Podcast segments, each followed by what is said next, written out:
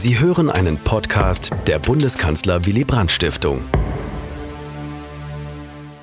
Guten Abend und herzlich willkommen hier im Forum Willy Brandt Berlin zur neuesten Ausgabe unseres Kolloquiums zur Zeitgeschichte.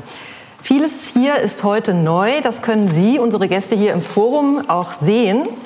Äh, unsere Zuschauerinnen und Zuschauer bei YouTube, aber wahrscheinlich nur andeutungsweise, denn in der kommenden Woche äh, oder in zehn Tagen wird hier am 1. Oktober die neue Willy Brandt-Ausstellung in unserem Interimsstandort in der Bärenstraße eröffnet, die Sie dann auch besichtigen können und die ich Ihnen natürlich sehr ans Herz lege. Äh, neu ist auch, oder besser wieder anders, das Format unseres Kolloquiums, das wir, die Bundeskanzler Willy Brandt Stiftung, seit einigen Jahren mit dem Institut für Zeitgeschichte München-Berlin gemeinsam veranstalten.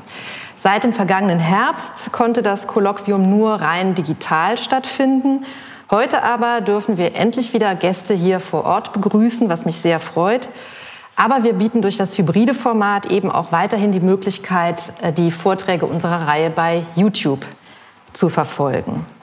Wie Sie wissen, in unserem Kolloquium stellen NachwuchswissenschaftlerInnen aus der Geschichtswissenschaft ihre zeithistorischen Forschungsprojekte zur Diskussion und den Auftakt macht in diesem gerade begonnenen Herbst Juliane Kleck von der Universität Potsdam, die in ihrer Promotion über Großbritannien und das europäische Währungssystem in den 80er Jahren arbeitet und die ich ganz besonders herzlich heute Abend begrüßen möchte. Begrüßen möchte ich auch Professor Dr. Hermann Wendker vom Institut für Zeitgeschichte, der Ihnen Frau Kleck gleich ausführlich vorstellen wird und der dann gemeinsam mit mir die Diskussion im Anschluss an den Vortrag moderieren wird. Nicht nur unsere Gäste hier vor Ort haben später die Möglichkeit, ihre Fragen zu stellen an Frau Kleck, sondern auch Sie, liebe Zuschauerinnen und Zuschauer bei YouTube, sind herzlich eingeladen, Ihre Fragen einzureichen, entweder über die Chatfunktion bei YouTube oder über unseren Twitter-Kanal unter @bwb-Stiftung. Ich werde Ihre Fragen dann in die Diskussion einbringen. Ich wünsche Ihnen und uns einen spannenden Vortrag und übergebe jetzt zunächst an Herrn Wendker. Ja, vielen Dank, liebe Frau Mayer. Auch ich bin sehr froh, Sie alle begrüßen zu können. Und zwar zum ersten Mal seit anderthalb Jahren auch das Publikum hier im Saal. Natürlich begrüße ich auch die zugeschalteten Zuschauer und Zuschauerinnen. Und die zweite Freude ist, dass ich die Referentin des heutigen Abends begrüßen kann und vorstellen kann. Das ist, es handelt sich um Juliane Klegg. Frau Klegg hat ähm, 2012 zunächst mit ein anderes Studium abgeschlossen, nämlich ein duales Bachelorstudium der Betriebswirtschaftslehre mit dem Schwerpunkt Bank an der Deutschen Hochschule Baden-Württemberg in Moosbach und zwar in Kooperation mit der Frankfurter Sparkasse. Sie hat dann ein Studium der Geschichte und Archäologie angeschlossen und zwar an den Universitäten Bonn und St. Andrews. Äh, unterstützt wurde das Ganze durch ein Stipendium der Studienstiftung des deutschen Volkes.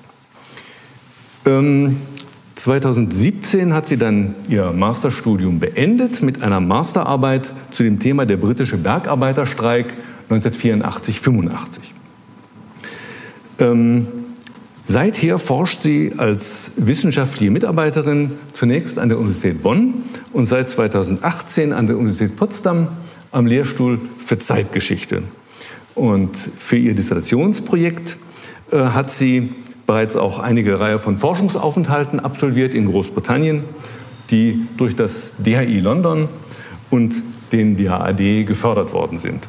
Frau Clegg, ich freue mich sehr auf Ihren Vortrag zu dem Thema die politische Dimension der Währung, Großbritannien und das europäische Währungssystem 1985 bis 1990. Bitte schön. Ja, liebe Frau Dr. Meyer, lieber Herr Professor Wendker, haben Sie vielen Dank für Ihre freundliche Einführung und natürlich für die Einladung, heute hier zu sprechen.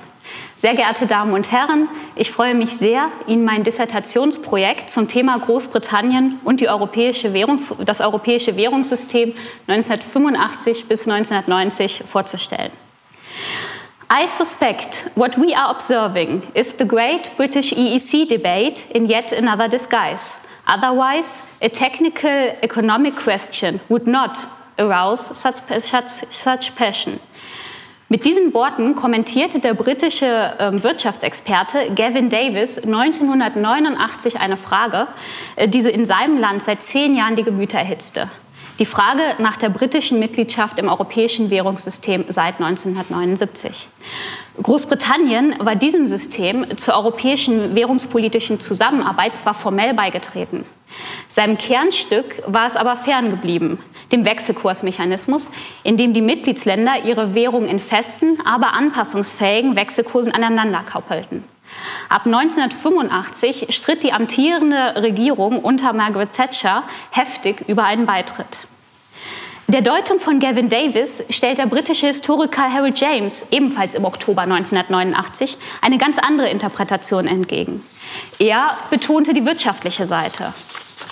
IMS, also die englische Abkürzung für das europäische Währungssystem, is nothing more than one possible instrument for British policy. EMS's attractions lie not in political dreams about a European future, but in offering a practical way of addressing two endemic British problems high levels of inflation and high interest rates. Dieses Spannungsfeld zwischen politischer Ebene einerseits und wirtschaftlicher Ebene auf der anderen Seite werde ich in meinem Vortrag beleuchten. Die EWS-Debatte betraf die großen Herausforderungen der britischen Politik in den 1980er Jahren. Die britische Rolle in Europa, die Frage nach einer angemessenen Wirtschafts- und Geldpolitik zur Umkehr eines angenommenen Niederganges sowie die globale Rolle Großbritanniens. All diese Herausforderungen kristallisierten sich in der Frage nach dem richtigen Management des britischen Pfund Sterling, ehemalige Leitwährung der Welt und weiterhin bedeutende internationale Reservewährung. Historische und politikwissenschaftliche Forschung, wie etwa die von Erik Helleiner, haben gezeigt, welche Bedeutung Währung bei der Bildung von Nationalstaaten zukam. Als greifbares Kommunikationsmittel einer vorgestellten Gemeinschaft fungierte das britische Pfund als Träger und Projektionsfläche nationaler Identität und Tradition. Das zeigte, sich in den das zeigte sich vor 50 Jahren in den Debatten um die Überführung des Pfundes in das Dezimalsystem. Der britische Historiker Dominic Sandbrook etwa kritisierte diese Umstellung als Opferung der britischen Seele auf dem Altar einer europäischen Moderne. Noch deutlicher wurde das in den Debatten um die Europäische Wirtschafts- und Währungsunion. Abolish the pound and you abolish Britain, mahnte etwa der britische konservative John Wedgwood. Die Tageszeitung Daily Mail druckte gar einen Geldschein, einen fiktiven Pfundschein mit dem Konterfei Helmut Kohls. So könne die europäische Währung aussehen. Nicht umsonst zeigt auch das Logo der äh, EU-skeptischen Partei UKIP das Pfundzeichen. Die ungewöhnlich heftige britische Gegenwehr gegen eine europäische Währungsunion erklärt der Historiker Glyn Davis mit der langen, ungebrochenen Tradition des britischen Pfundes. Vor diesem Hintergrund ist die Fragestellung meines Projektes eine doppelte. Erstens dient mir die Währungsunion oder Währungspolitik als Kristallisationspunkt, um folgende Fragen zu untersuchen. Warum wurde Großbritannien auch in der Währungspolitik ein europäischer Awkward Partner? Welche Rolle spielten Vorstellungen von nationaler Identität, Souveränität, von Wirtschaftskultur und globalen Perspektiven für die britische Europapolitik? Zweitens kann ich an diesem Beispiel die politische Bedeutung von Geld herausarbeiten.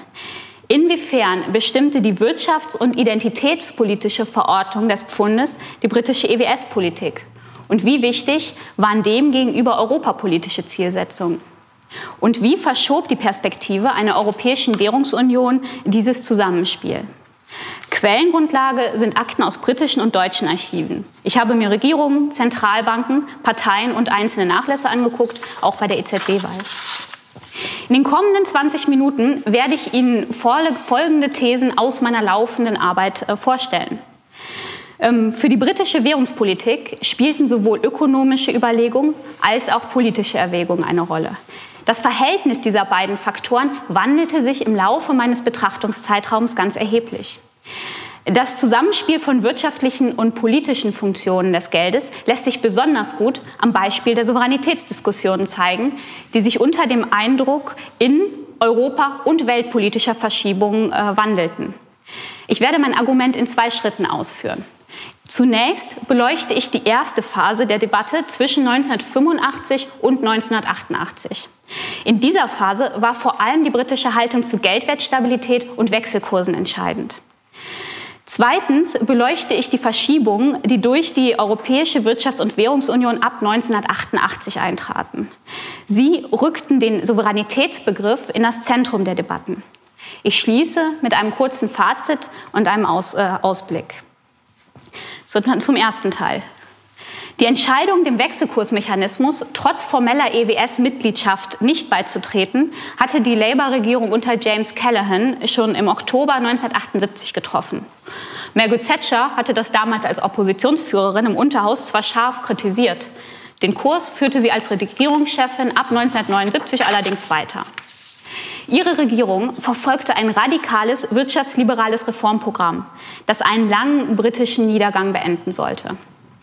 Im Zentrum stand eine monetaristische Geldpolitik. Durch, das, äh, durch die Begrenzung der Geldmenge im Umlauf sollte die Inflation gesenkt werden. Diese Politik erhob Margaret Thatcher zum Flaggschiff und damit zum Erfolgsmesser ihrer wirtschaftspolitischen Strategie. Margaret Thatcher hielt dieses Geldmengenziel, das ja so wichtig war, für unvereinbar mit der Kopplung des Pfundes an die anderen Währungen im EWS. Bei Verfolgung zweier Ziele, Geldmenge einerseits, Wechselkurs andererseits, drohten Zielkonflikte. Zudem entsprachen die frei flottierenden Kurse mit der freien Preisbildung ohne staatliche Preisfestsetzung ihrer ideologischen Präferenz.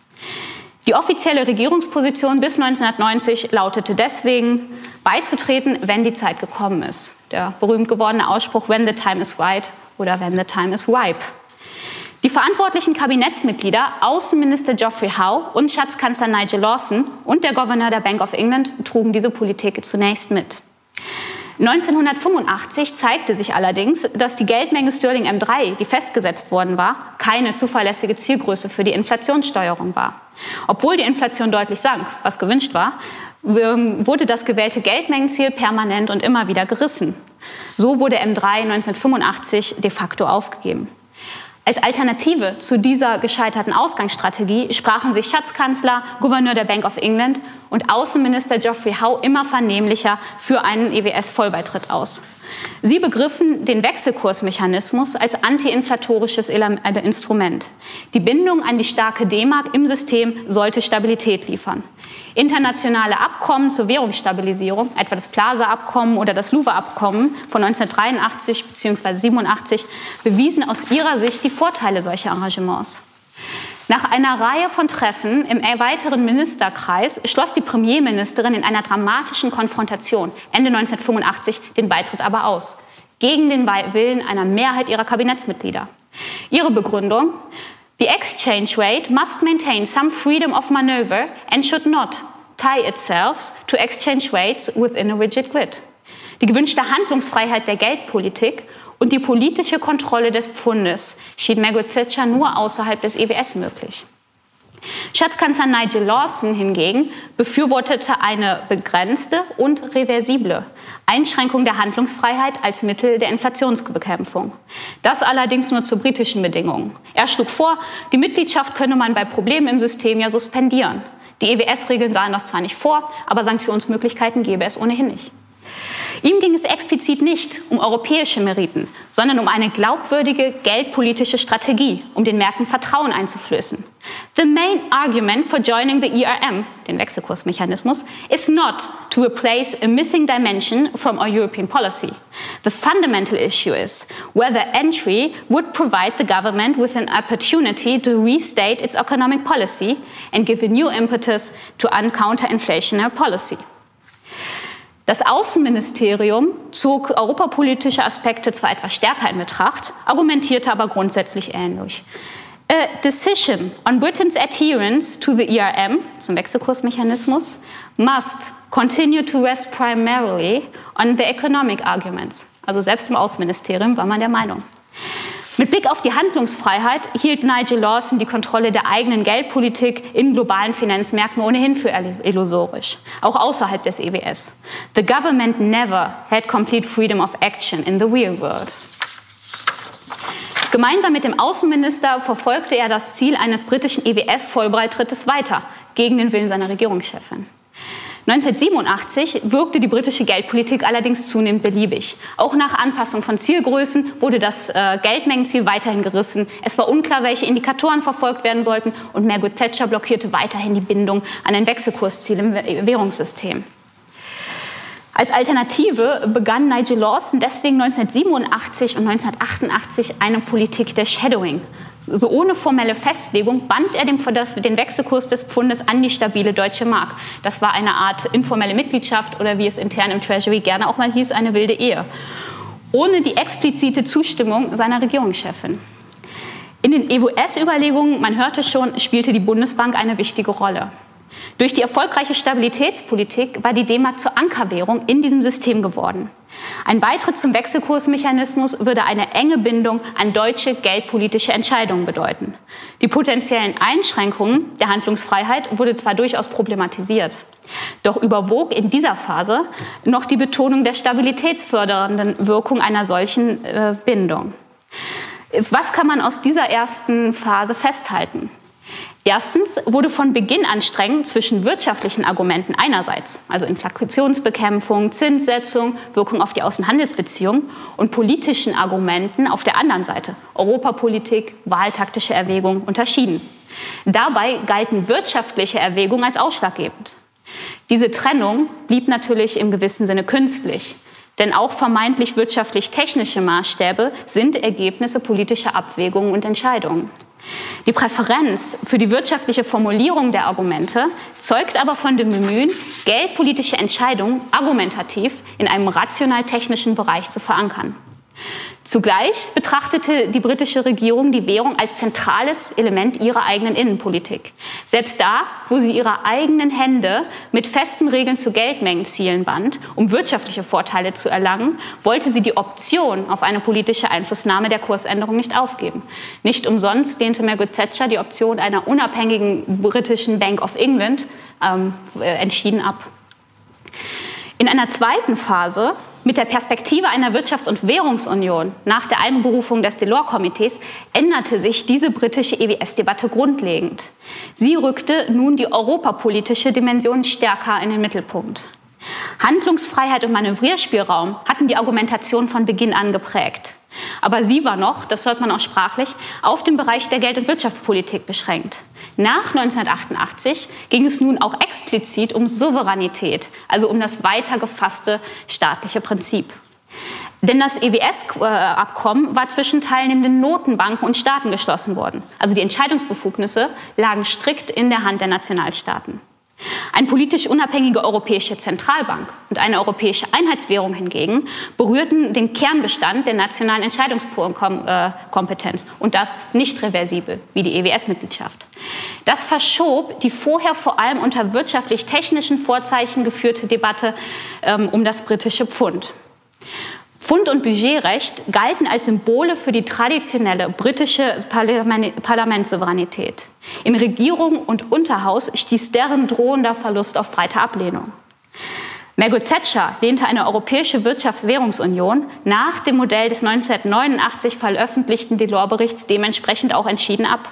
Im Gespräch mit dem deutschen Außenminister Genscher im Juli 1990 erläuterte sie, das Zusammengehen unterschiedlich leistungsfähiger Volkswirtschaften in einer Währungsunion sei nicht nachhaltig und wenn, nur unter großen Transferleistungen möglich. Vor allem aber, und das war ihr am wichtigsten, sei die Währung Kernbestandteil einer legitimen, souveränen Nation und untrennbar mit der nationalen Identität verbunden.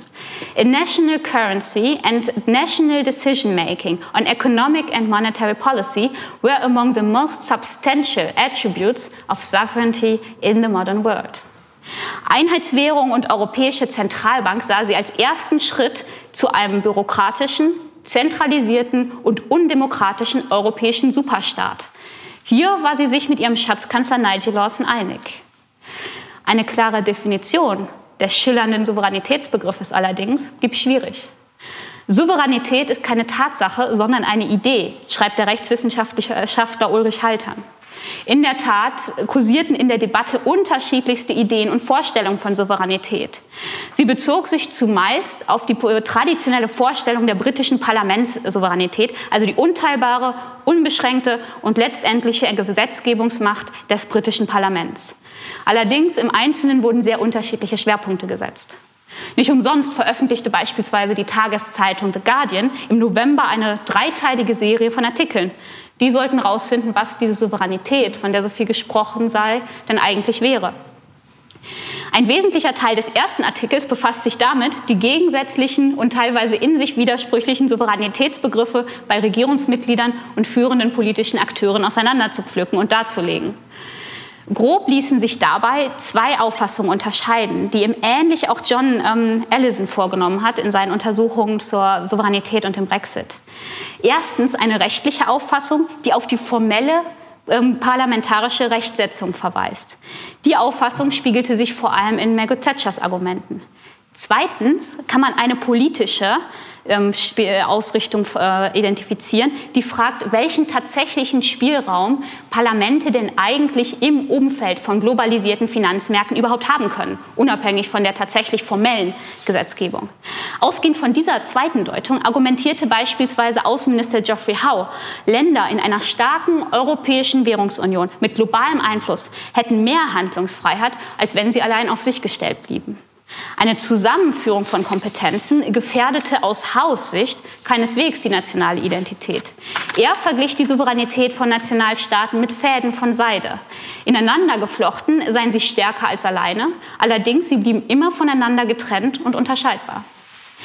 Die offizielle britische Position zur Währungspolitik folgte zwar dem ersten Deutungsmuster, doch blieb diese zweite Auslegung, die wir bei Howe sehen, ein wichtiges Argument derjenigen, die für eine positive britischere Einbindung in die Währungskooperation ähm, plädierten.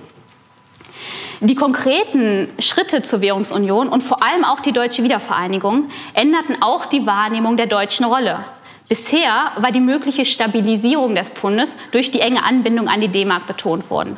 Nun trat die Sorge vor einer deutschen Dominanz in Europa stärker hervor. Zugleich brachen nicht nur die vorhandenen Gegensätze in der deutschen und britischen Europapolitik auf, sondern auch die unterschiedlichen geldpolitischen Grundannahmen. Für die Bundesbank waren mit Blick auf die Währungsunion eine unabhängige Zentralbank und ein verbindlicher Weg in Richtung Währungsunion Grundvoraussetzung. Keinesfalls wollte man ein halbfertiges Produkt, also quasi mitten auf dem Weg stehen geblieben, das nationale Souveränität zwar abziehen würde von der Bundesbank, ohne dafür im Gegenzug eine unabhängige Stabilitätspolitik liefern zu können. Ähm, beides war für Thatcher unannehmbar, denn sie wollte ja gerade die Entscheidung möglichst lange herauszögern und sie konnte sich ja mit einer unabhängigen Zentralbank aus Gründen der Parlamentssouveränität nicht anfreunden. Für sie war das unvereinbar. Also das heißt, wir haben hier zwei ähm, Gegensätze, die aufeinanderprallen. Vorschläge ihres Schatzkanzlers, die Bank of England unabhängig zu machen, hatte sie bereits 1988 ähm, abgelehnt. Diese grundlegenden geldpolitischen Unterschiede zwischen Deutschland und Großbritannien verhinderten eine enge Abstimmung in den Verhandlungen, obwohl aufgrund ähnlicher ordnungspolitischer und stabilitätspolitischer Grundannahmen durchaus Spielraum für eine, äh, oder eine Basis für eine engere Abstimmung bestanden hätte. In den um europäischen Verhandlungen um die Währungsunion sah sich Großbritannien in der Folge zunehmend isoliert. Zwei eingereichte Alternativpläne für eine Währungsunion, die auf Wettbewerbskräfte und äh, versetzten und eine Einheitswährung verhindern sollten, wurden von den europäischen Partnern nicht als ernstzunehmende Alternativen ähm, angenommen. Vor diesem Hintergrund argumentierten Lawson, Howe und die Bank of England für einen Beitritt zum Wechselkursmechanismus. Warum? Nur innerhalb dieses währungspolitischen Clubs könne man wirkungsvoll mitreden, eine Währungsunion verhindern und die Interessen des Finanzplatzes London dauerhaft sichern. Wie Lionel Price von der Bank of England feststellte, wurde damit ein vormals politisches Argument nun wirtschaftliche Bedeutung zugeschrieben. Another argument in favor of Sterling's participation is that our influence in the community is damaged by staying outside the ERM. This argument has long been advanced in general political terms, notably by the FCO, but has now acquired a heavier economic and financial gloss. Also das heißt, auch hier waren Verschiebungen ähm, der Argumente möglich. Allerdings betonte Nigel Lawson nachdrücklich, ein entscheidender Unterschied bestehe zwischen dem EWS einerseits, das keine Souveränitätsabgabe forderte, und einer Währungsunion andererseits, die die Aufgabe der nationalen Währung und die Aufgabe der Souveränität erfordern würde. Diese beiden äh, verschiedenen Elemente sollte niemand verwechseln. Das zielte vor allem auf seine eigene Chefin, die fürchtete, mit einem Beitritt würde man auf eine rutschige Straße in Richtung Währungsunion gehen. Insgesamt kann man in dieser Debatte ab 1988 eine Politisierung beobachten. Innenpolitisch drängte eine schwierige Wirtschaftslage, rasant steigende Inflation sowie eine europapolitische Spaltung der Konservativen zu entschlossenen politischen Schritten. Quälende, öffentlich ausgetragene Streitigkeiten um den EWS-Vollbeitritt führten zudem 1989 und 1990 zum Rücktritt von Nigel Lawson und Geoffrey Howe. Doch auch ihre Nachfolger drängten weiterhin die Premierministerin zum Beitritt. Der Druck wuchs, stieg. So rieten 1990 sogar Thatchers engste Wirtschaftsberater, vorher anti-EWS, zum, zum Beitritt. Wohlgemerkt auf politischer Basis. Einer von ihnen schrieb, on balance, the economic arguments are still against joining. The political case is strongly in favor and becoming stronger. Therefore, I believe the UK should enter the ERM. Von diesen Argumenten ließ sich Thatcher schließlich überzeugen und am 5.10.1990 verkündete Großbritannien seinen Beitritt zum Wechselkursmechanismus. Allerdings, dieser Beitritt legte die Konflikte um die Währungspolitik keineswegs bei. Die Frage nach der Teilnahme an der Währungsunion und die britische Rolle in Europa stellte sich weiterhin.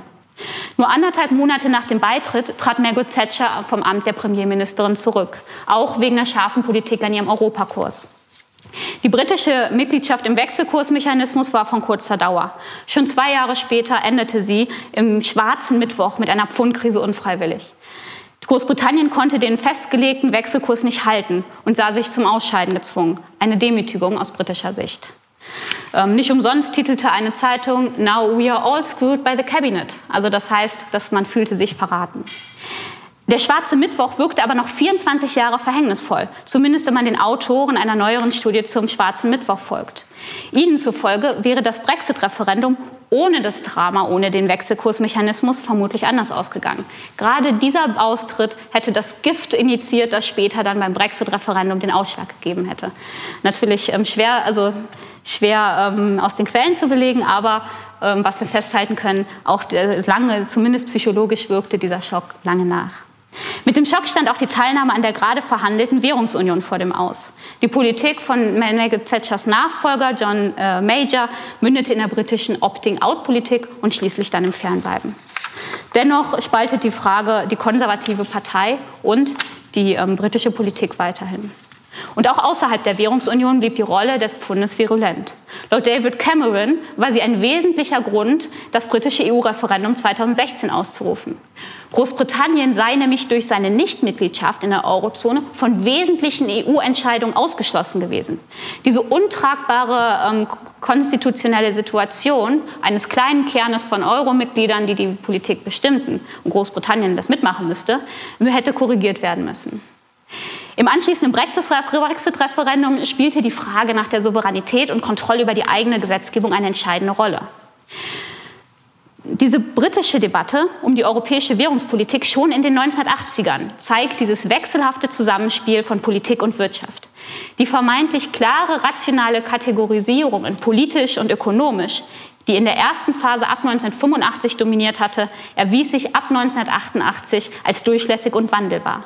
Unter dem Eindruck einer sich beschleunigenden europäischen Einigung und der weltpolitischen Umbrüche von 1989 trat die politische Dimension der Währung wieder stärker hervor. Und damit auch der schillernde Souveränitätsbegriff. Die Währung wurde nun auch ganz explizit als Träger von nationaler Identität und staatlicher Souveränität konstruiert. In diesem Sinne sind die beiden eingangs angeführten Deutungen nicht so widersprüchlich, wie sie auf den ersten Blick erscheinen. Geld ist beides, sowohl Wirtschaftsmittel als auch politisches Argument, äh, Instrument und wirkmächtiges Identitätssymbol.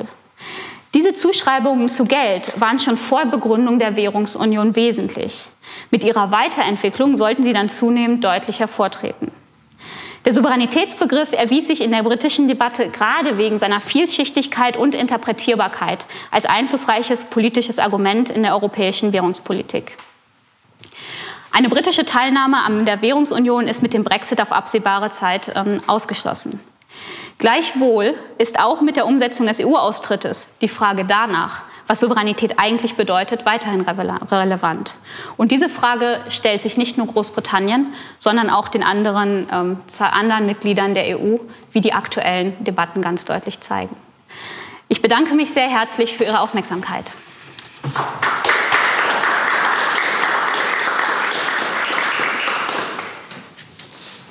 Ja, Frau Klegg, ähm, ganz herzlichen Dank für dieses sehr instruktive und sehr klar gegliederte Referat und Ihren Aussagen, die, glaube ich, auch sehr deutlich rübergekommen sind. Ähm, ich eröffne jetzt die Diskussion und wenn sich jetzt hier im Saal oder im Publikum noch keine Frage äh, auftut, dann würde ich gerne eine Frage stellen. Sie haben ja vor allem, und das leuchtet ja ein, auf dieses unterschiedliche Verständnis dessen, was wie eine Zentralbank auszusehen hat, abgehoben. Sozusagen das als auf der einen Seite eben die Unabhängigkeit, was ja sozusagen das deutsche Modell ist, das wir ja auch versucht, dass die Deutschen ja auch versucht haben, auf die EZB zu übertragen, wie man heute sieht, mit begrenztem Erfolg. Ähm, und das andere sozusagen, dass die Zentralbank letztlich ähm, auch Steuerungsmittel durch die Politik ist, wie das, das britische Modell und das von anderen Staaten auch. Ähm, also das, da ist sicher ein, ein, ein, ein, zentraler Gegensatz gewesen. Aber gibt es nicht auch, wenn man jetzt ähm, die Wirtschaftsvorstellungen gibt, auch noch weitere Gegensätze, die auch ein, eine engere Kooperation verhindert haben? Auf der einen Seite haben wir ja quasi die reine die, Marktliberal, die, die, Marktliberalität quasi in England, also unter, unter Thatcher, die sie ja ausgebaut wurde.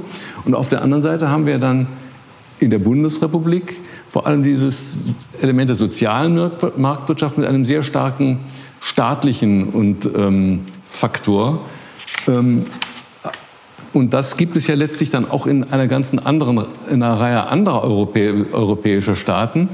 Ähm, deswegen die Frage, ist es, wenn man allein die Wirtschaft anschaut, nicht das noch ein weiteres Element, das eine Annäherung verhindert hat?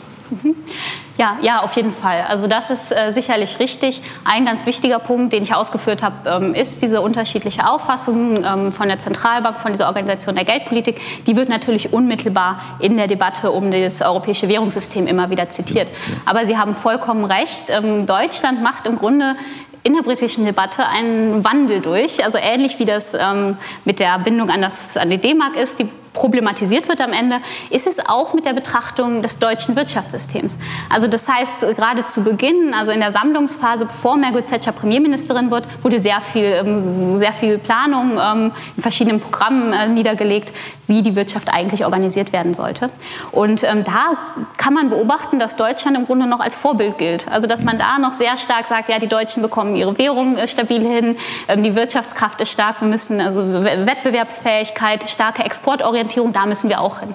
Und man sieht im Grunde, dass sich während Thatchers Amtszeit und ganz besonders Ende der 1980er Jahre, da kann ich es für die Währungspolitik festmachen, sich dieses Bild auch eher so ins Negative mhm. verschiebt. Also das auch zusammenhängt mit diesem europapolitischen Bekenntnis Deutschlands, das sieht Margaret Thatcher im Grunde in einem Zusammenhang. Also diese ja, sehr sozial soziale marktwirtschaftlich orientierte Wirtschaft hängt zusammen mit dem Bekenntnis zu mehr Europa. Und das alles ist ihr zu viel Staat. Also das heißt, sie wird da deutlich skeptischer über ihre Amtszeit. Anfangszeit. Ich denke, das kann man in der Währungspolitik sehr klar machen. Und nach dem, was ich gesehen habe, ähm, man sieht es ja in den europapolitischen Dokumenten, auch die Wirtschaft wird immer stärker kritisch beobachtet oder kritischer bewertet.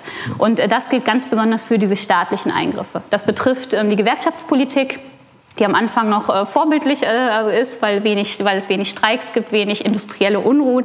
Und da wird man immer skeptischer und sagt, dieses tripartische Modell, dass die drei ähm, genau, ja. Seiten auf ja. dem Arbeitsmarkt, Staat, Arbeitnehmer, Arbeitgeber zusammenarbeiten, das will man im Grunde, will man sich davon emanzipieren und losmachen. Mhm. Und deswegen, äh, zum Beispiel in diesem Bereich, macht dann auch die Bewertung der deutschen Politik eine Wandlung durch. Ähnliches kann man auch sehen generell für die Wirtschaft, ähm, diese, die Eingriffe, Subventionen, äh, Industrieförderung. Mhm. Ja. In allen diesen Bereichen ähm, wird wird man im Grunde die, der britische Diskurs in der, im Kabinett kritischer.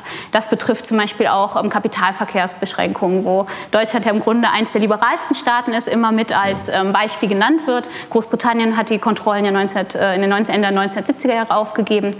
Ähm, aber dann sucht man mehr und mehr, gibt es nicht doch verdeckte gibt es nicht doch verdeckte Kapitalkontrollen, beispielsweise in der Regulierung des Versicherungsmarktes. Also das sind alles so Punkte, die mhm. auch Ende der 80er, Jahre zusammen mit dieser ähm, europapolitischen Dimension stärker mhm. werden. Ja. Äh, ja, ich habe zunächst selbst eine Frage direkt im Anschluss mhm. daran. Äh, wie hat denn dann die deutsche Wiedervereinigung ähm, sich auf die Debatten in Großbritannien ausgewirkt. Also wenn ich mir jetzt vorstelle, diese Debatten, die Sie schildern, die nach 1988 geführt wurden, dann 1990 der, der Entschluss zum Eintritt in das Wechselkurssystem. Äh, ich versuche mir das jetzt alles vor dem Hintergrund der deutschen Wiedervereinigung und den harten Debatten und ja vor allem der enormen Skepsis von Thatcher vorzustellen. Ähm, können Sie dazu was sagen, wie, wie das zusammengespielt hat in dieser Zeit? Mhm. Ja, also das ist ganz wichtig. Also gerade 1989 mit der Aussicht auf die Währungsunion ähm, oder auf, auf die deutsche Wiedervereinigung ähm, sieht man ganz klar, dass sich diese Betrachtung, der Blick auf Deutschland wirklich noch mal stark ändert und verschärft. Mhm. Also wie gesagt, am Anfang ähm, ähnlich im Grunde wie das bei der Wirtschaftspolitik der Fall war, ähm, gilt die Bundesbank als Vorbild, ähm, die, Stabilitätsorientierung gilt als Nachahmenswert und auch das EWS wird explizit äh, ja so, also es wird explizit gesagt, wenn wir dem EWS als Vollmitglied beitreten, also in den Wechselkursmechanismus gehen, dann müssen wir sehr eng mit Bundesbank und der deutschen Bundesregierung zusammenarbeiten. Wir brauchen viel engere Abstimmung. Ähm, das ist aber eine gute Sache. Also auch wenn wir unsere Politik dann an die D-Mark binden würden, der Vorteil wäre, wir wären an eine stabilitätsorientierte Währung gebunden. Und mit Ende der 80er Jahre, mit der Wiedervereinigung, ähm, kann man schon aus den Dokumenten, aus dem Tonfall sehr deutlich rauslesen, wie sich dieser Blick auf diese Bindung an die D-Mark, die Bindung an die Bundesbank und an die deutsche Politik ändert. Mhm. nämlich es wird auf einmal das bedrohende Szenario stärker, also wo man vorher vor allem diese Stabilitätsorientierung betont hat, wird nun eigentlich dieses, diese Sorge vor einer deutschen Dominanz Dominanz in Europa immer stärker. Und das schlägt sich auch auf die Währungspolitik ähm, nieder. Es gab vorher zwar auch vereinzelte Stimmen, die schon im, Währungs-, im Wechselkursmechanismus gewarnt haben, naja, wenn wir in den, äh, da reingehen, dann müssen wir ein Büßerhemd deutscher Sparsamkeit anziehen. Also das waren schon Stimmen, die es gab. Aber ganz massiv ähm, wird es dann 1988 mit dem Delors-Komitee, als man merkt, gut, im Grunde verfolgen Deutschland und Großbritannien doch sehr unterschiedliche Zielsetzungen, auch was die, was die Schritte zur Währungsunion angeht. Aber mit, dieser, mit der Wiedervereinigung kommt dann noch dieses politisch bedrohende Szenario hinzu, äh, dass äh, die Bundesrepublik so übermächtig wird. Ja. Und äh, Margaret Thatcher sagt im Grunde, ja, die ähm, ein wiedervereinigtes Deutschland wird die Währungsunion absolut dominieren und auch Europa dominieren. Und aus dem Grund, das ist einer der wichtigen Gründe, warum wir keine, äh, keinen europäischen föderalen Staat bilden können, weil der von Deutschland dominiert würde. Ähm, in Deutschland, von, auf deutscher Seite wird dann mit besonderer ähm, Enttäuschung gesehen, dass Margaret Thatcher die Wiedervereinigung als ein Argument nimmt, um die Europäische Währungsunion aufzuschieben. Also dass sie sagt, im Grunde deutsche Wiedervereinigung, das ist so viel zu tun, so viel Arbeit, das wird mhm. wirtschaftlich so schwierig und ähm, es ist so eine unklare Situation, wie das Verhältnis Deutschlands, des wiedervereinigten Deutschlands zu den europäischen Partnern sein wird. Deswegen müsse man die Währungsunion unverzüglich aufschieben. Und das war ja genau der Eindruck, den Deutschland vermeiden wollte bei den europäischen Partnern, dass die eigene Wiedervereinigung das europäische Einigungsprojekt gefährden könnte. Also das heißt, es wurde dann auf deutscher Seite mit besonderer Bitterkeit gesehen. Und es war tatsächlich ein Argumentationsstrang, den die Thatcher-Regierung verfolgt hat. Mhm. Also das heißt, diese politischen Ereignisse schlagen sich sehr deutlich auch auf ähm, die Währungsdebatten nieder. Ja. Vielen Dank. Ja. Es gibt auch schon eine, haben Sie, ah ja, Sie, ja hier gibt's, gibt hier es viele Frage Fragen, das ist wunderbar, ja, sehr zwei, gerne. Na gut, zwei sogar, vielleicht, vielleicht Sie zuerst. Ja, nehmen Sie das, genau, nehmen Sie das Mikro und dann, ja, egal. Äh, also, Sagen Sie kurz vielen Dank erstmal. Äh, Andreas Roth, mein Name von der FU, da bin ich tätig ab und zu. Äh, Vielen Dank erstmal. Das, was ich nicht mehr erinnere, vielleicht können Sie mir da noch mal helfen, der sogenannte schwarze Mittwoch. Einmal das und warum das dann nachher so eine Demütigung für England war. Die zwei Sachen, wenn Sie mir da noch mal helfen können, vielleicht mhm. kann ich dann wieder erinnern. Ja, sehr gerne. Ähm, Im September 1992, also gerade mal zwei Jahre nach diesem umstrittenen Beitritt zum Wechselkursmechanismus, der wirklich eine schwere Geburt war, äh, zwei ähm, Jahre später kam es schon zur ähm, Spekulation, also zur ähm, ja, Instabilitäten im System. Also die Währungen waren ja fest aneinander gekoppelt ähm, und durch Interventionen, also Eingriffe und Ankäufe und Verkäufe im Währungsmarkt, sollten die äh, Kurse stabil gegeneinander gehalten werden. Und ähm, im September 1992 kam es dann zu der Situation, dass äh, ja, große Währungsspekulationen von äh, George Soros und ähm, anderen äh, Marktteilnehmern ähm, unter anderem führten dazu, dass äh, ja, das britische Pfund diese festen Bandbreiten, in denen sich der Wechselkurs ja bewegen durfte, nicht gehalten werden konnten. Das ging mit unglaublich großen Verwerfungen einher auf mehreren Ebenen. Erstens auf der europäischen Ebene, weil nun war Großbritannien Mitglied des Clubs Und ähm, die Interventionsverpflichtung, also diese Stabilitäts, also diese Verpflichtung, diesen Kurs stabil zu halten, lag nicht nur auf britischer Seite, sondern alle Teilnehmer waren für das System verantwortlich.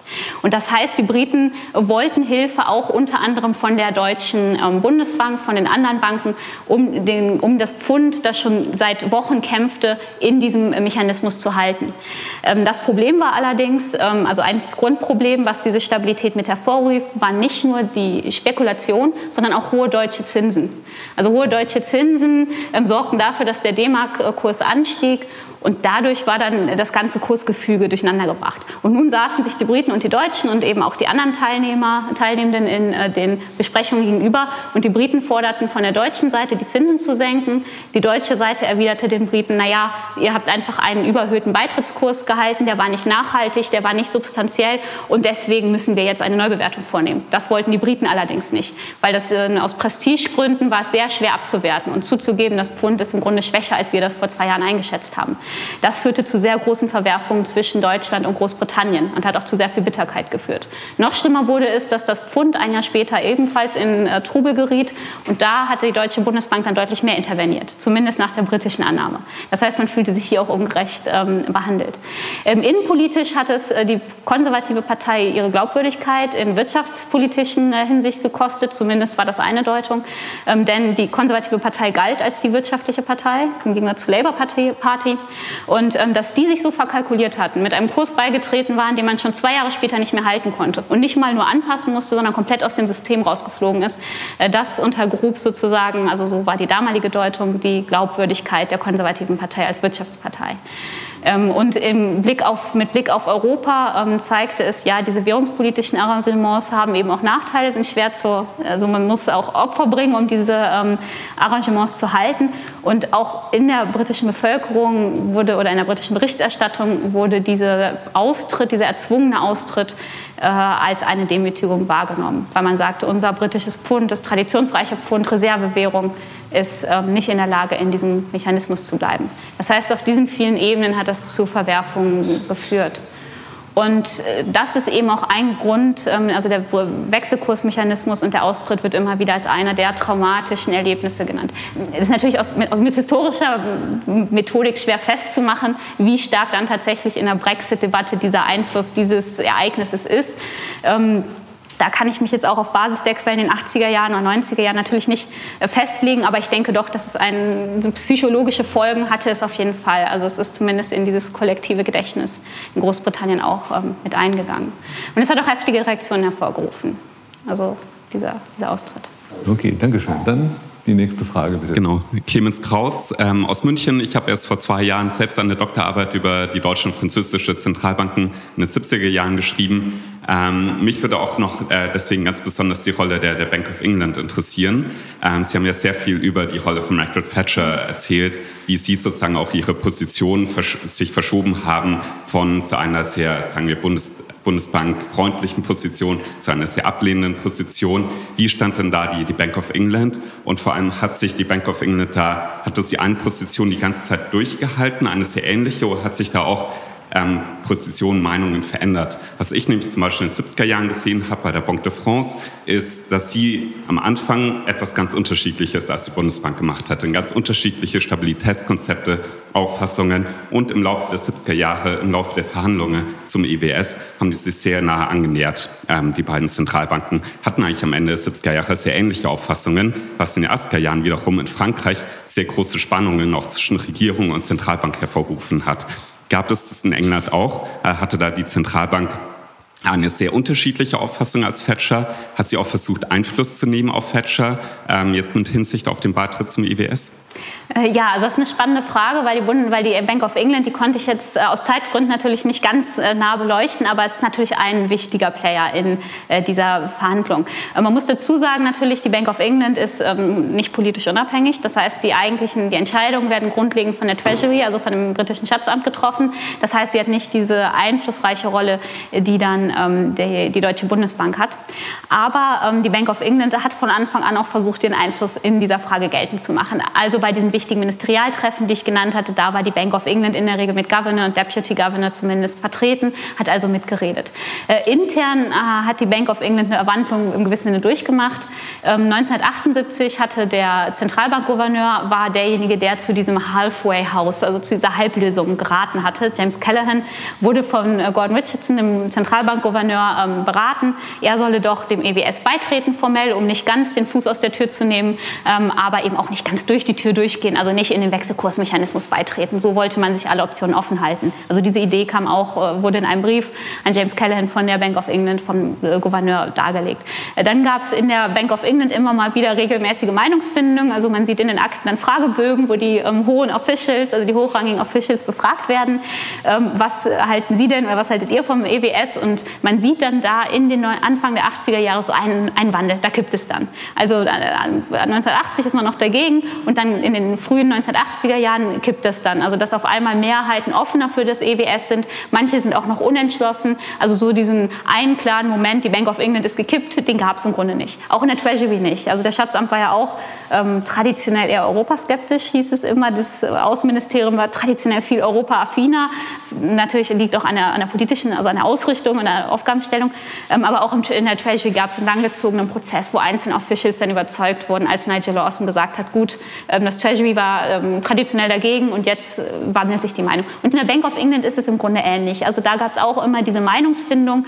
Man war sich auch lange unsicher. Und äh, Mitte der 1980er Jahre gab es auch eine Phase, wo intern festgestellt wurde, dass man jetzt eine klare Position gründen müsste, begründen müsste, weil sich der Deputy, der Governor doch in den ähm, Treffen auch immer eher bedeckt gehalten hatte. Also auch da diese Argumentation, wenn die Zeit richtig ist. Das Problem natürlich mit Wechselkursen, den wirklich richtigen Wechselkurs, den gibt es nicht, den optimalen Wechselkurs. Natürlich immer leicht zu sagen, die Zeit, wenn die Zeit reif ist. Und ähm, bei der Bank of England war eben diese Meinungsfindung auch etwas langgezogener. Also eine Weile war dann in der Mitte der 80er Jahre war dann eher so diese Haltung, ja, grundsätzlich schon ein Beitritt und auch nicht in allzu ferner Zukunft, aber eben wenn die Konditionen richtig sind. Und dann Ende der 1980er Jahre wird die Bank einer der Befürworter, also Befürworterinnen. Und ähm, was, sie oder was angesprochen wurde mit ähm, mit äh, ja, dieser äh, Verbindung oder diesem enger Zusammenwachsen der Zentralbankauffassung. Also das kann man auch äh, durch diese Beratung im ähm, Währungsausschuss, im, vor allem im Committee of Governors, äh, das die auch James, äh, Harry James so stark gemacht hat in seiner Monographie, zur Währungsunion, das kann man für die Bank of England auch ähm, beobachten. Dass der Gouverneur sich in diesem Komitee sehr wohl fühlt, informelle Beratungen ähm, mitführt. Und äh, ein Beispiel, an einem Beispiel kann man es vielleicht festmachen, ähm, wie dieses Zusammenwachsen über die Institutionen, ähm, auch unabhängig unabhängig der Regierung passierte. Äh, als ich habe das kurz angesprochen, diese informelle Mitgliedschaft von Nigel Lawson im äh, europäischen Währungssystem, wo es einfach quasi unilateral das Pfund an die D-Mark gebunden hatte. Bei dieser Mitgliedschaft kam es zu großen Spannungen, weil die britische Regierung beschlossen hat, in D-Mark zu intervenieren. Das ist jetzt für das Währungssystem gar nicht gut, weil durch diese Intervention der D-Mark wird das Ganze durcheinander gebracht. Und eigentlich bestand die Vorschrift, ähm, mit Interventionen in Mitgliedswährung werden nur nach Absprache vorgenommen. Sowohl Lawson, der so unbedingt eigentlich diesem System beitreten wollte, als auch Thatcher haben gesagt, gut, wir kriegen die Genehmigung nicht, wir intervenieren trotzdem in der Währung. Und man kann das schön nachvollziehen, wie in der Bank of England selber wird richtig gewütet. Also wie kann man eigentlich diese, also Löhnes, der für die ähm, Auslandsgeschäfte zuständig ist, schreibt in einem Brief, ähm, er wüsste überhaupt nicht, was die Regierung damit zu hoffen, äh, zu erreichen hoffe. Ähm, das würde ja die ganze Kooperation von Jahren aus dem Fenster werfen.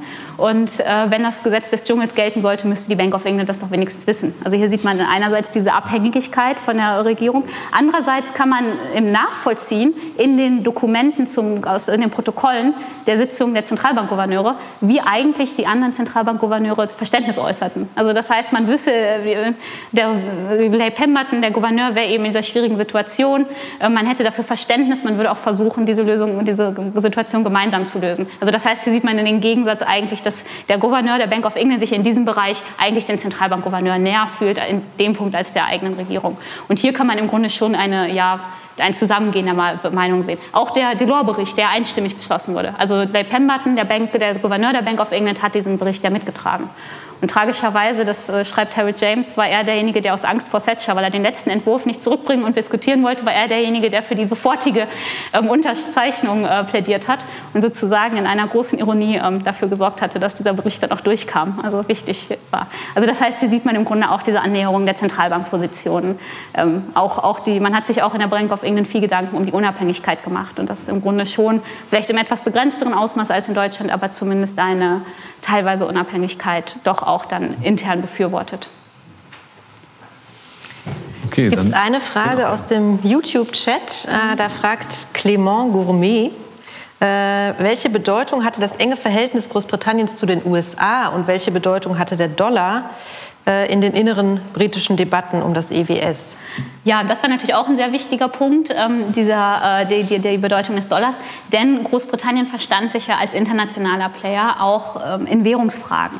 Also das heißt, äh, man hat äh, die, das britische Pfund, eines der wichtigsten Argumente, die es immer wieder verwendet wurde gegen den Beitritt, war im Grunde, ja, ähm, Großbritannien und das Pfund, das sind internationale Player, das Pfund ist eine internationale Reservewährung und unterscheidet sich mit Ausnahme der D-Mark von den anderen Währungen in diesem System. Und natürlich war die Anbindung an den Dollar immer in zweierlei Hinsicht wichtig. Einmal wurde argumentiert, naja, die, der Dollarkurs ist für uns gerade mit unserer traditionell engen Bindung an, Groß an äh, die USA sehr wichtig. Und dieser Dollarkurs kann ja überhaupt nicht stabilisiert werden durch die Mitgliedschaft im europäischen Währungswechselkursmechanismus. Ähm, das war ein wichtiges Argument. Das zweite wichtige Argument war, äh, man wollte im Grunde, man tat sich schwer, einem europäischen Arrangement beizutreten, weil man argumentierte, naja, es ist äh, eben nicht dieses globale Engagement, was wir eigentlich lieber sehen würden. Äh, gerade als es dann um die britischen Alternativpläne zur Währungsunion ging, ähm, war auch eine, ein Vorschlag, ähm, der intern ähm, ja, erwogen wurde, nämlich ein Rohstoffstandard. Und der große, also international, und der große Vorteil wäre gewesen, dass dort dann auch der Dollar eingebunden wäre. Mhm. Also das heißt, diese Sorge, sich auf die europäische Lösung festzulegen und eben unter Ausschluss des Dollars, äh, das war eine Argumentation, die auch innerhalb der Debatte sehr wichtig war. Ähm, und wie gesagt, diesen Dollarkurs, äh, der spielte auch immer eine wichtige Rolle, vor allem, weil man sagte, ja gut, wir haben eben diese traditionelle Bindung an die USA. Also das heißt, der Dollar wird immer wieder genannt. Das ist allerdings, und das ist mir aufgefallen ähm, und hat mich erstmal sehr überrascht, als ich in die Akten geguckt habe, dass der Dollar eigentlich wenig genannt wird, also wenig explizit genannt wird. Immer wieder kommt es dann in, in Briefings vor, aber es wird nicht jedes Treffen über den Dollar gesprochen. Also das heißt, es schwingt immer mit implizit die Entwicklung des Dollars und es schwingt mit ähm, diese globale Ausrichtung gegen die europäische Ausrichtung, aber auch das wird dann am Ende, als es um die Währungsunion geht, also dieses Irreversible, da wird das dann nochmal besonders wichtig, dieses europäische Arrangement im Gegensatz zum internationalen. Im EWS, also nur in den Verhandlungen ums EWS, war es gar nicht so wichtig, weil da konnte, das hat man ja theoretisch noch als reversibel gesehen. Also da mhm. hätte man ja, das war ja immer noch in der Hand der Nationalstaaten. Also das heißt, man hat im Grunde diese Debatte, dass der Dollar und das, die, der Einfluss des Dollars überschattet im Grunde dieses ganze EWS, weil ja auch ähm, das inner, innerliche Gefüge des EWS, des Wechselkursmechanismus, war stark davon beeinflusst, wie stark ist das Pfund und wie schwach. Also ein schwaches Pfund konnte dafür sorgen, dass die D-Mark stärker wurde. Das hat dann wieder Spannung im System ausgelöst, weil die D-Mark auch im Verhältnis zu anderen europäischen Währungen stärker wurde. Das heißt, der Dollar äh, hat sozusagen Einfluss auf dieses europäische Währungssystem. Ähm, und hat zugleich aber dann auch, und, und ähnlich wie da dieser Einfluss äh, so quasi implizit immer da ist, ist es auch implizit immer diese Überlegung da, was bedeutet eigentlich das, der Beitritt zu diesem Wechselkursmechanismus auf globaler Ebene.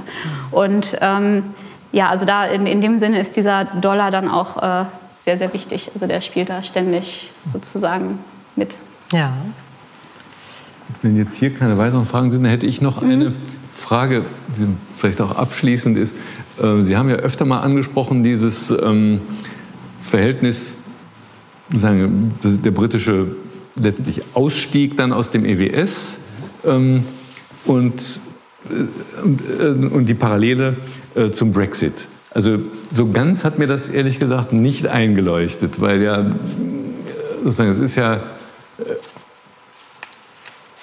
es ist, es ist doch eine andere Qualität, ob jetzt, Großbritannien nun endgültig sagt, es, es, nimmt nicht an dem, an dem Währungsverbund teil oder es tritt komplett aus, dem, aus der EU aus. Ja, das sind doch ähm, vorher hat, haben ja die Briten auch immer letztlich gewisse große Vorteile auch in der, in der EU gesehen, nämlich den gemeinsamen Wirtschaftsraum.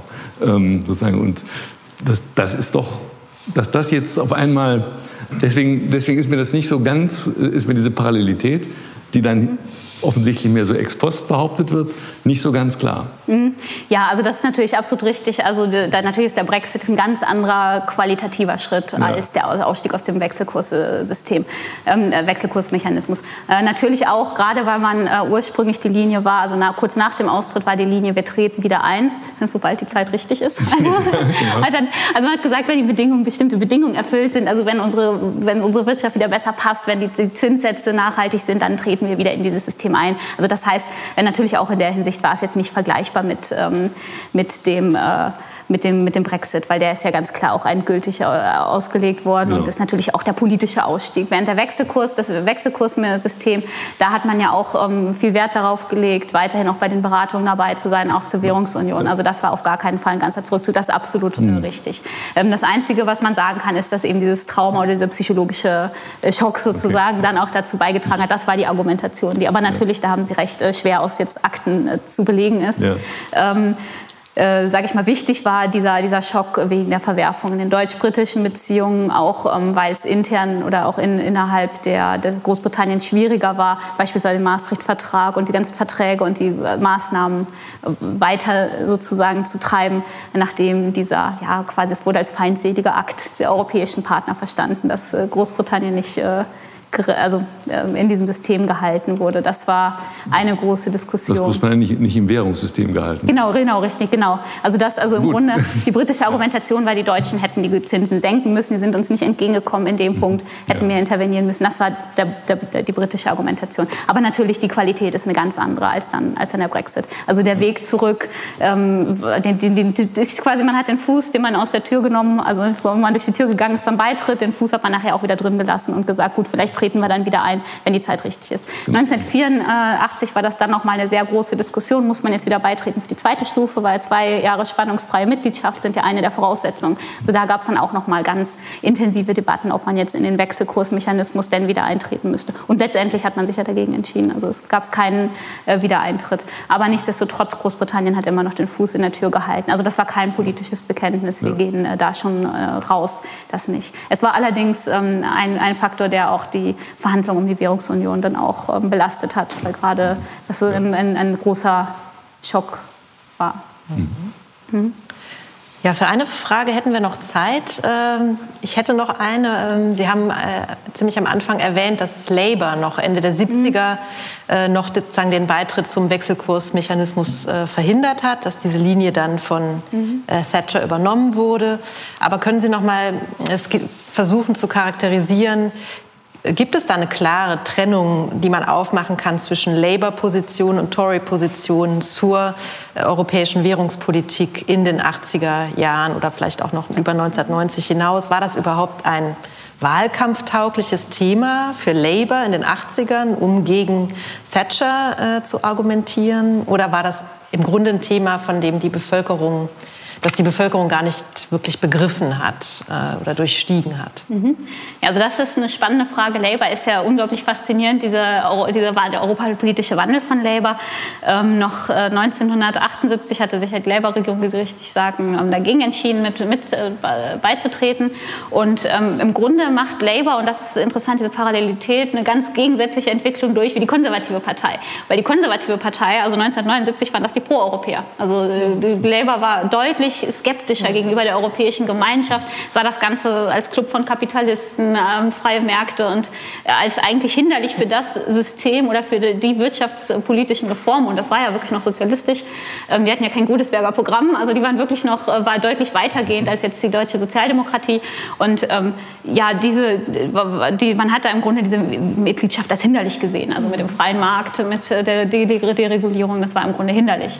Und ähm, 1983 hatte Labour-Partei noch in ihrem Wahlprogramm stehen, dass man aus der europäischen äh, Gemeinschaft austreten sollte wieder. Also das war dann wirklich Forderung, die im Wahlprogramm stand. Hm. Und dagegen konnte sich die konservative Partei natürlich als sehr proeuropäische Partei äh, etablieren.